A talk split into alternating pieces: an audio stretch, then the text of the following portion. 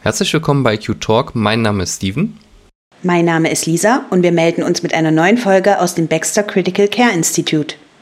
Unser heutiges Thema ist, was entfernen wir überhaupt mit der Nierenersatztherapie?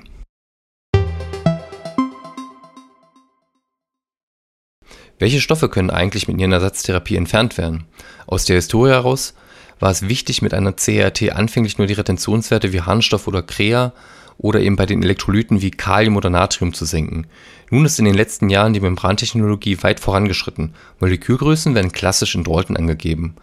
Unter Kleinmolekülen verstehen wir alle, die mit ihrem Gewicht unter 100 Dalton liegen. Mittlere sind nach einem Gewicht bis 5000 Dalton eingeteilt. Alles, was darüber hinausgeht, bezeichnet man als große Moleküle. Retentionswerte und Elektrolyte gehören laut ihrem Gewicht zu den Kleinmolekülen.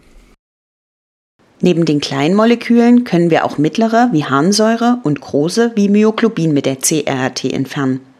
Myoglobin spielt bei der Rhabdomyolyse eine wichtige Rolle.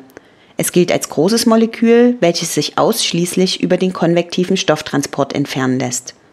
Auch die mittelgroßen Moleküle lassen sich besser über Konvektion entfernen. Retentionswerte und Elektrolyte lassen sich entspannt über Diffusion aus dem Organismus entfernen. Zu beachten ist allerdings, dass wir neben den schädlichen Stoffen natürlich auch nützliche Stoffe aus dem Körper entfernen. Die CRT ist schließlich kein selektives Verfahren für ausgewählte Stoffe.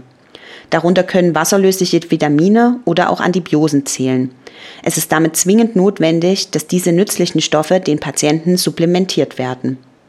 Bei einem septischen Patienten haben wir gleichzeitig auch ziemlich große Moleküle, die wir entfernen wollen. Diese können in der Regel über Adsorption entfernt werden. Das heißt, sie bleiben an der Membran des Filters hängen und werden somit aus dem Organismus eliminiert. Welche Moleküle beschäftigen uns hier? Zytokine und Endotoxine, die wir über die Adsorptionstherapie entfernen können. Auch hier werden wieder nützliche Stoffe adsorbiert, da es sich um eine unspezifische Therapie handelt. Wie sieht es aus mit Antikörpern? Hier brauchen wir einen therapeutischen Plasmaaustausch. Mit den meisten CRRT-Maschinen als Filtrationstherapie durchgeführt. Das heißt, der Cut-off des verwendeten Filters ist so hoch, dass wir auch Plasma entfernen können. Wichtig für bestimmte Autoimmunerkrankungen wie Multiple Sklerose, Myasthenia gravis oder das Guillain-Barré-Syndrom. Hier tauschen wir das abfiltrierte Plasma gegen den Ersatzstoff aus. Ersatzstoffe können FFPs oder aber auch Humanalbumin sein. Es gibt Guidelines, die beschreiben, bei welchem Krankheitsbild welcher Ersatzstoff notwendig ist. Wie können wir Patienten mit Lebererkrankungen helfen? Hier bieten sich Leberunterstützungsverfahren an. Damit lassen sich albumingebundene Stoffe wie Bilirubin entfernen. Lebertoxische Stoffe können dialysiert und damit entfernt werden. So wird es häufig in Lebertransplantationskliniken gemacht. Wir haben jetzt die Niere, das Blut und die Leber.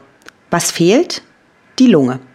Mit speziellen Filtern haben wir die Möglichkeit, die Lunge zu unterstützen, indem wir das CO2 über Diffusion entfernen.